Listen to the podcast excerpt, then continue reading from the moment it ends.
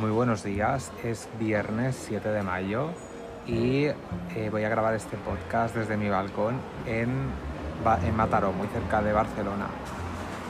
El motivo de este primer podcast es para conversar, charlar un poquito sobre la literatura juvenil en referida a todo lo que tiene que ver con, con el ámbito propiamente no solo juvenil, sino también adulto. ¿Qué quiero decir con esto? El término juvenil, en literatura, cualquier adjetivo sabemos que disminuye el concepto literario per se, ¿no? Pero el término juvenil últimamente significaba literatura barata, literatura que, que, no, que carecía de rigor al fin y al cabo.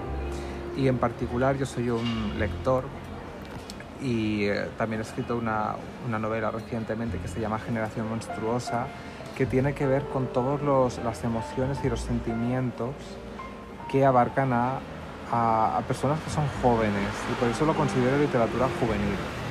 Sin embargo, la, la literatura juvenil, eh, como he dicho al comienzo, no tiene nada que ver con el rigor literario al que estamos acostumbrados. Al menos eso es lo que nos dicen los críticos, la, la crítica generalizada. Suele ser una literatura superflua, una literatura sin ningún tipo de, pues, de abanico importante.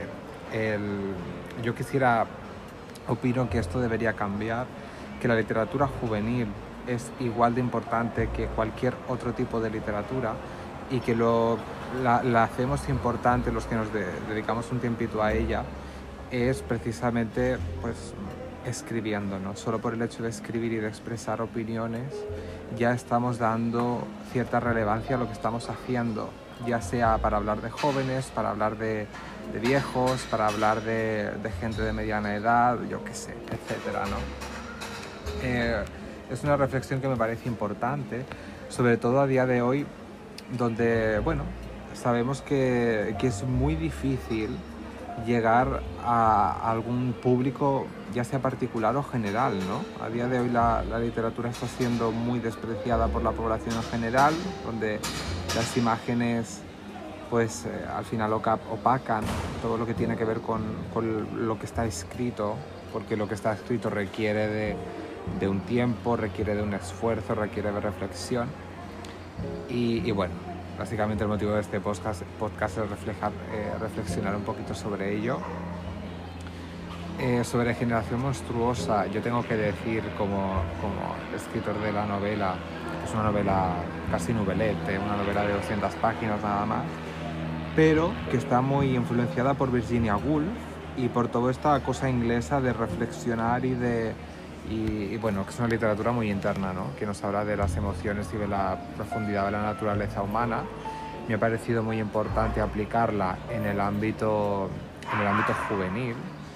Eh, juvenil me refiero a, a, entre 20 y 80 años. Es decir, aquí también hay otro debate abierto, ¿no? ¿Qué significa juvenil en literatura? ¿Hacia dónde podemos llevar ese término? ¿Cuánto puede abarcar? Depende de la edad, depende de la conciencia del espíritu, depende de construcciones sociales que como siempre son genéricas y erradas, o depende de, o depende de conceptos particulares, de conceptos pues eso, reflexivos. Eso también es muy interesante. Y al margen de que yo considere la novela eh, literatura juvenil, me parece también importante mencionar que es importante en, en la pandemia que estamos viviendo poder reflexionar mucho, porque nos dedicamos a vivir sobre lo superfluo, que en eso también tenemos una canción de, de Gaga con, con Cooper, que es Shallow, que habla sobre eso precisamente, ¿no? sobre romper con lo superfluo y adentrarnos en lo profundo. A día de hoy la tecnología pues lo podemos usar, la podemos usar de esa manera o de una manera pues mucho más más hueca, ¿no? más opaca. ¿Qué opináis vosotros al respecto?